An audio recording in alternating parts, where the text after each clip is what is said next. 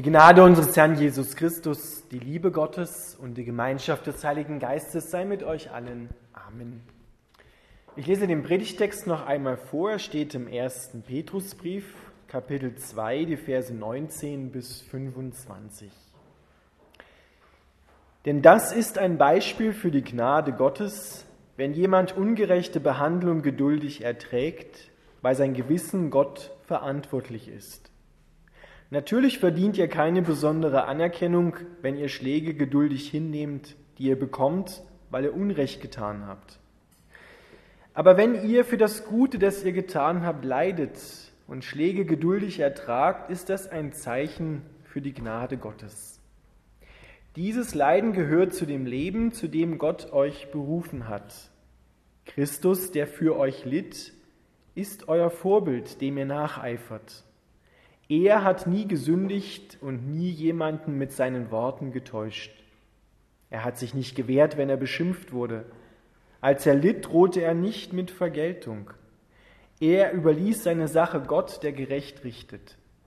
An seinem eigenen Körper hat er unsere Sünden an das Kreuz hinaufgetragen, damit wir für die Sünde tot sind und für die Gerechtigkeit leben können. Durch seine Wunden seid ihr geheilt worden.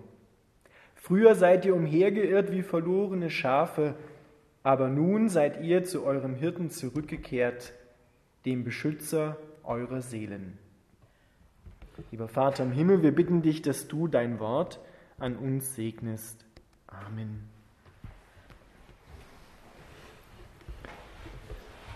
Liebe Gemeinde, der erste Petrusbrief ist an Neugetaufte gerichtet, an Menschen, die gerade ihr Christsein in Jesus begonnen haben.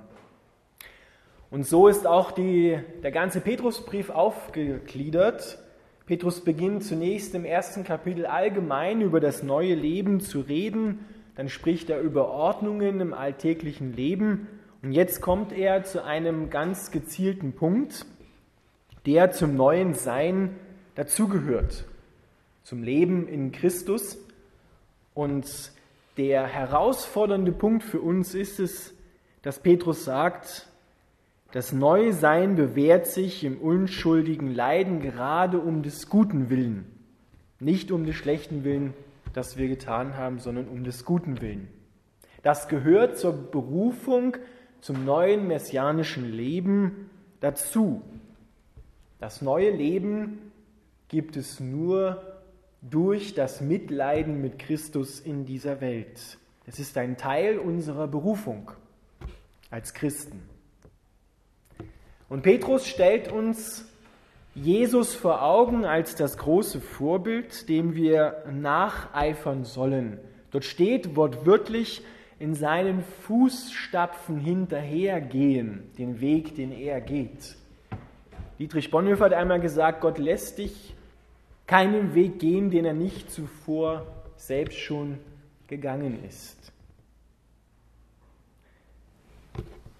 Jesus ist das Vorbild, er geht den Weg und wir können uns, auch wenn es jetzt gerade nicht Winter draußen ist, doch da sieht man es am besten, wenn jemand schon in einem hohen Schnee vor uns jemand gegangen ist. Da sieht man dann die Fußspuren und es läuft sich wesentlich leichter, wenn man in diesen Fußspuren hinterhergeht weil da ist der Schnee schon mal blatt gedrückt, man braucht nicht so viel Kraft und dann hat man schon einen gebahnten Weg. Dieses Bild steckt hier so ein bisschen im Hintergrund, in Fußspuren Jesu folgen. Wortwörtlich heißt es, der Schüler soll von dem Lehrer, der das Original gegeben hat, eine Kopie anfertigen und diese mit seiner Unterschrift unterzeichnen, also mit seinem Leben unterschreiben.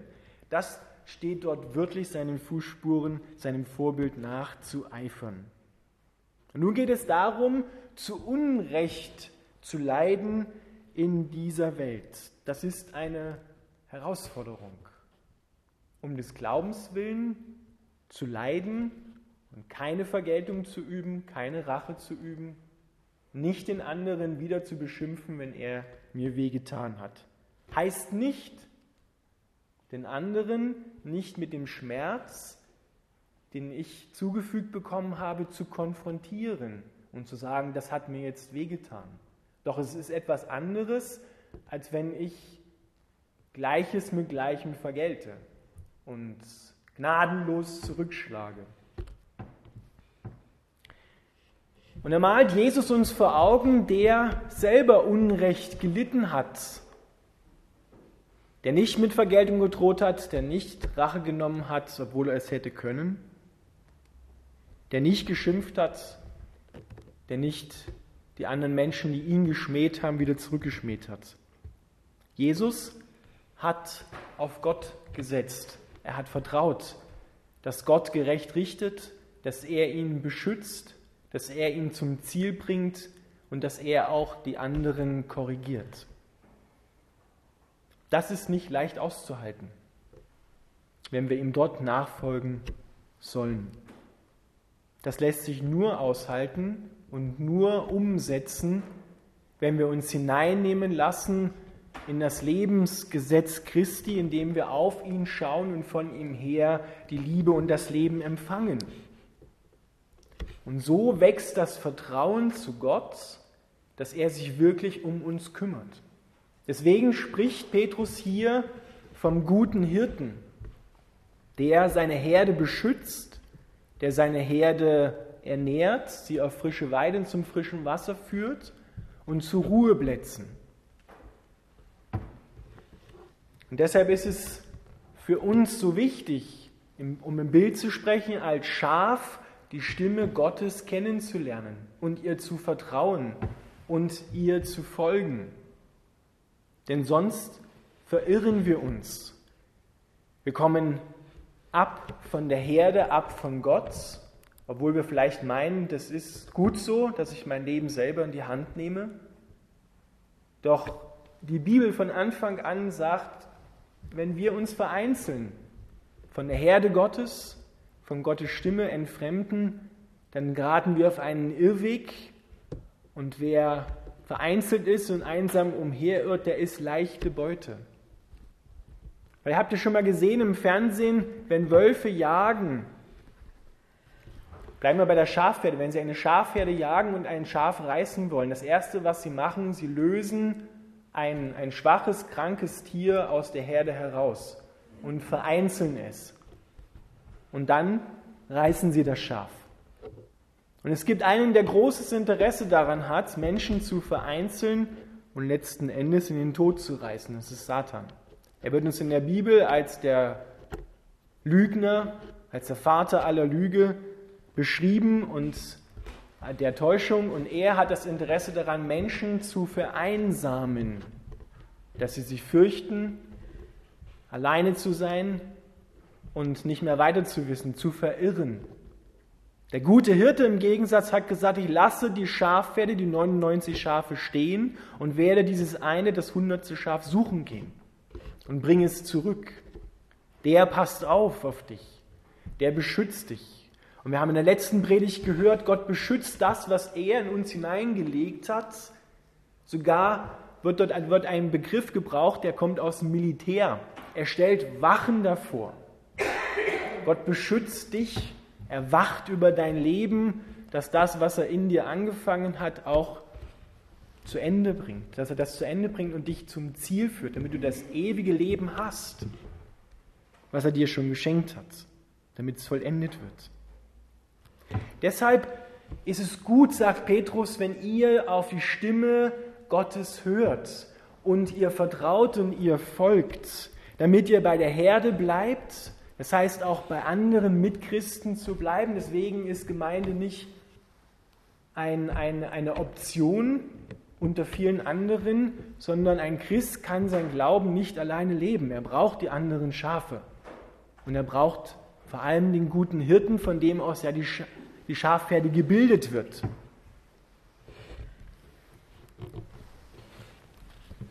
Wir bekommen die Kraft im Alltag auch zu Unrecht zu leiden.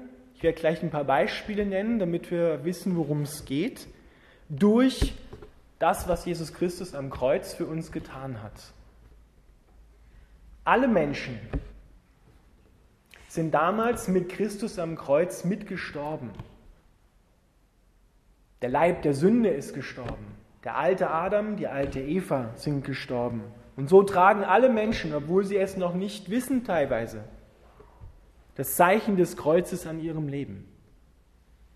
Und Gott hat durch Christus an jedem Menschenleben ein Anrecht gewonnen, ihr Hirte zu sein. Doch ob sie jetzt hören wollen auf die Stimme des guten Hirten, das ist die persönliche Entscheidung eines jeden Menschen. Doch die Kraft dazu, auch zu Unrecht zu leiden und auf Gott zu setzen, die bekommen wir von Jesus. Das können wir nicht, wenn wir einfach sagen, ja, ich nehme mich zusammen, weil Gott hat es gesagt, der Pfarrer hat es gesagt, dann werden wir jetzt mal Mund halten und nichts dazu sagen, obwohl ich Schmerz äh, empfinde und gerne Rache nehmen möchte und Vergeltung üben möchte.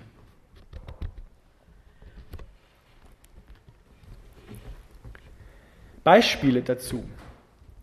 Wir sehen gerade weltweit werden Christen verfolgt um ihres Glaubens willen, besonders in muslimischen Ländern, einfach weil sie an Christus glauben. Sie sind Teil der Gesellschaft in diesen Ländern, verhalten sich so also ganz normal. Doch weil sie an Christus glauben, werden sie verfolgt und diese Menschen ertragen das Leiden, was ihnen zugefügt wird, die Verfolgung im Hinaufschauen auf Christus, der für sie gelitten hat, wo sie der Sünde gestorben sind und jetzt für ihn leben, für den guten Hirten leben und sich haben eingliedern lassen in die Schafherde Gottes und das bis hin zum eigenen Tod. Das scheint alles weit weg zu sein, ist aber auch ein Teil der Gemeinde des Leibes Christi in dieser Welt. Aber andere Beispiele. Wer sich heute für Flüchtlinge ausspricht, der kann schnell, wenn er es mit seinem christlichen Glauben bekündet, in eine Ecke abgestempelt werden.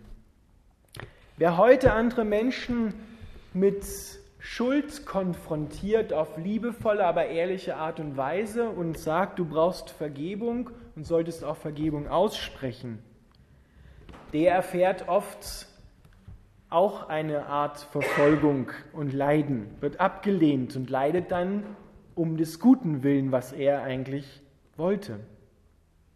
Wenn du heute davon redest, dass Sexualität nur in der Ehe stattzufinden hat, nach Gottes Willen, dann kannst du auch zu Unrecht leiden. Sprich dich heute für die Juden und für Israel aus, dann kannst du auch zu Unrecht leiden. Erzähl am Arbeitsplatz vielleicht von Dingen, die auf esoterische Art und Weise angeboten werden, um das Heil scheinbar zu erlangen und du leidest für deinen Glauben. Und so ließe sich diese Liste noch um einiges weiter fortführen. Wenn du dich zu deinem Glauben bekennst, anderen Menschen gegenüber, dann hat Jesus gesagt, sie haben mich verfolgt, also werden sie auch euch verfolgen. Das ist Teil der Berufung eines Christen. Wir können dem entgehen, ja, indem wir nichts mehr sagen, indem wir unseren Glauben verstecken, zu den Dingen, die um uns herum passieren, schweigen. Dann können wir dem Leiden entgehen, scheinbar. Doch als ich es versucht habe, an manchen Punkten nichts dazu zu sagen und auf Christus zu weisen, habe ich innerlich eigentlich mehr gelitten, als ich es hätte vielleicht getan, wenn ich etwas gesagt hätte. Weil ich dann gesagt habe, wieso hast du dazu nichts gesagt? Du hast doch gespürt, dass es in dir und der Heilige Geist in dir sagt, ja, du kannst hier etwas sagen, du solltest hier etwas sagen. Auch das führt dann zu einem gewissen Leiden. Ich denke, ihr versteht, um was es geht. Es geht nicht darum, wenn ich wirklich Unrecht getan habe, einem anderen wehgetan habe und dementsprechend kommt die Antwort zurück.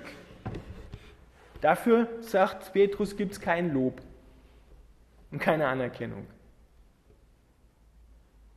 Weil das ist hausgemachtes Leiden. Aber wenn du um des guten Willen, was du tun willst, und um des guten Willen, Jesus weiterzugeben, leidest, dann liegt da darauf die Gnade Gottes. Wortwörtlich steht dort, es ist annehmbar bei Gott. Dieses Leiden ist annehmbar bei Gott. Das ist das Wort, was dort steht.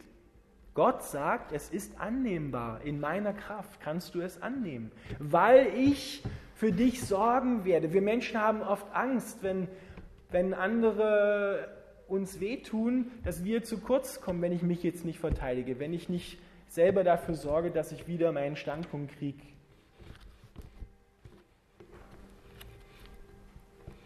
Aber Gott sorgt dafür, dass du wieder zu Ehren kommst und dass auch die anderen Menschen korrigiert werden. Überlass ihm die Korrektur. Überlass ihm für dich zu streiten. Überlass ihm für dich zu kämpfen. Überlass ihm, dass er für Recht und Ordnung in deinem Leben sorgt. Jesus hat es gemacht. Und es macht uns, ehrlich gesagt, zu wahren Menschen, wenn wir es Gott überlassen. Dass er für uns kämpft, richtet und korrigiert. Herde Gottes zu sein, das bedeutet auch immer, dass da andere Schafe sind, die nicht so sind wie ich, die andere Vorlieben haben, die andere Schwächen haben. Und da ist immer auch Konfliktpotenzial. Und auch dort sagt Gott, überlass das mir, die anderen Schafe zu korrigieren. Schau du, dass du mit mir in Verbindung bleibst, dass du mir nachfolgst. Und das andere, darum kümmere ich mich. Ich beschütze dich. Und es kann sein, dass Gott sogar wie bei Jesus den Tod zulässt, aber danach das ewige Leben. Nicht das Aus, sondern das ewige Leben. Was scheinbar wie Scheitern aussieht, war für Jesus und für uns der größte Gewinn. Hätte Jesus sein Leben selber in die Hand genommen, hätte er wahrscheinlich gesagt, nö, nö, such dir bitte jemand anderes aus, der da am Kreuz sterben kann. Ich mache das nicht. Weil er ist ja auch nicht mit wehenden Fahnen in den Tod gegangen. Er musste sich auch Gott anvertrauen und ihm gehorsam sein. Und das fiel ihm so schwer im Garten Gethsemane, weil er Angst hatte von seinem Vater, den er von Ewigkeit zu Ewigkeit schon kannte, getrennt zu sein. Das war die Angst von Jesus, getrennt zu sein von diesem liebevollen Vater. Und das war für ihn ein Risiko. Wie wird das sein? Wie werde ich mich da verhalten? Und er hat gesagt, Vater, nicht mein Wille, sondern dein Wille geschehe. Und ihr Lieben, das macht uns barmherzig, wenn wir anderen Menschen die gleiche Gnade zuteil werden lassen, die uns zuteil geworden ist. Wenn wir nicht zurückschlagen, wenn wir nicht Vergeltung und Rache üben, heißt nicht das Unrecht beim Namen zu nennen. Heißt nicht, dass wir alles herunterschlucken müssen. Aber es ist etwas anderes, Unrecht beim Namen zu nennen oder zurückzuschlagen gnadenlos. Das sind zwei Schritte weiter schon. Wir brauchen Unterscheidung von Gott, dass wir immer wieder darum beten, Herr, schenk uns Weisheit, das eine vom anderen zu unterscheiden. Wo leide ich zu Unrecht? Wo zu Recht? Was ist hausgemachtes Leiden? Was ist unschuldiges Leiden? Wo soll ich etwas sagen und wo soll ich lieber einmal den Mund halten? Es geht nämlich auch nicht darum, den anderen das Evangelium um die Ohren zu klatschen, sondern es geht darum, in Liebe zu bezeugen, wer Jesus Christus ist. Aber auch bei der Wahrheit zu bleiben, wenn die Wahrheit gesagt werden muss. Im letzten Satz sagt Petrus noch einmal, Vorher seid ihr umhergeirrt wie verlorene Schafe. Jeder sah nur, er nimmt da Jesaja 53 auf, auf seinen eigenen Weg. Und das ist es. Wenn wir nur auf unseren eigenen Weg sehen und die anderen und Gott aus dem Blick verlieren, besser gesagt, es ist ein Zeichen dafür, wenn wir andere aus dem Blick verloren haben, dann haben wir Gott schon längst aus dem Blick verloren. Wenn wir Gott im Blick haben, haben wir auch die anderen Schafe um uns herum in der Herde im Blick und hören auf die Stimme. Und Petrus sagt, jetzt seid ihr aber zurückgekehrt zum Hirten, dem Beschützer eurer Seelen, da steht wortwörtlich zum Bischof eurer Seelen, zum Aufseher und Bischof eurer Seelen, der über eure Seelen wacht. Gott wacht über deine Seele. Er weiß, wie es dir geht, er weiß, was du brauchst, er weiß, was dir gut tut, er weiß auch, was dir nicht gut tut und dass wir dort lernen, auf ihn zu hören und ihm nachzufolgen. Und wenn Gott sagt, lass die Finger davon, dass wir nicht sagen, ja, ich will aber mal anfassen, nur einmal. Sondern wenn Gott sagt, lass die Finger davon, dann ist es gut. Das müssen wir einüben. Dazu brauchen wir uns alle gemeinsam als Schafherde unter diesem einen Hirten.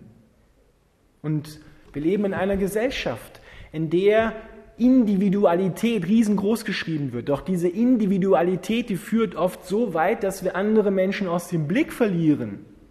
Dass wir nicht mehr sehen, wie es dem Nachbarn geht. Dass ich nur noch meins, mein Glück, meine Freizeit, mein Geld, mein Arbeitsplatz im Blick habe und dabei nicht mehr auf andere schaue. Und dann passiert es, wenn gerade in einer christlichen Gemeinde jemand einen, einem, einen Fehler unterläuft, der etwas falsch gemacht hat, dass die anderen Schafe dann nicht auf Tuchfühlung gehen und ihn liebevoll mittragen, sondern auf Distanz. Dass sie mithelfen, dass dieses eine Schaf vereinzelt und womöglich, um im Anfangsbild von den Wölfen zu bleiben, gerissen wird. Gerade wenn einem Christen ein Fehler unterläuft und wir haben es bemerkt, dass wir dann liebevoll ihn mittragen, aber auch darauf vertrauen, dass Gott korrigiert uns und den Mitbruder oder die Mitschwester. Und ich erlebe immer wieder in christlichen Gemeinden, dass dann Schafe weggehen und sagen, uh, mit dem will ich nichts zu tun haben. Weil sie vielleicht Angst haben selber, dass Fehler in ihrem eigenen Leben zum Vorschein kommen. Vielleicht sogar im selben Bereich noch wo der andere den Fehler gemacht hat. Deshalb ist es so wichtig, beieinander zu bleiben, wieder ein Gefühl zu kriegen für Gemeinschaft, verantwortungsvoll auch dem anderen gegenüber zu leben. Es hat Auswirkungen. Das, was wir machen und das, was wir vor allem unterlassen, hat Auswirkungen auf unsere Gemeinschaft, auf diese Welt. Weil viele Menschen leben heute so, es macht da eh nichts, was ich mache. Es interessiert doch niemanden, was ich mache. Es interessiert sehr wohl jemanden. Der jemand ist Gott. Es interessiert ihn, was du machst. Und es interessiert die anderen Menschen, weil es Folgen hat. Und deshalb heute der Wochenspruch, Christus spricht, meine Schafe hören meine Stimme. Hörst du Gottes Stimme in deinem Leben? Hörst du sie? Dass Gott zu dir redet und sagt, da geht der Weg lang. Hast du so etwas schon mal erlebt? dass du an einer Kreuzung standst und nicht wusstest, wohin, und dann hast du vielleicht gespürt, dass Gott zu dir spricht und sagt, da lang geh. Und du, nein, da will ich aber nicht lang. Da war ich schon mal. Das kenne ich nicht. Da habe ich Angst davor. Wenn der gute Hirte sagt, geh, dann geh. Weil du kannst ihm vertrauen. Er hat nur Gutes im Sinn für dich. Amen.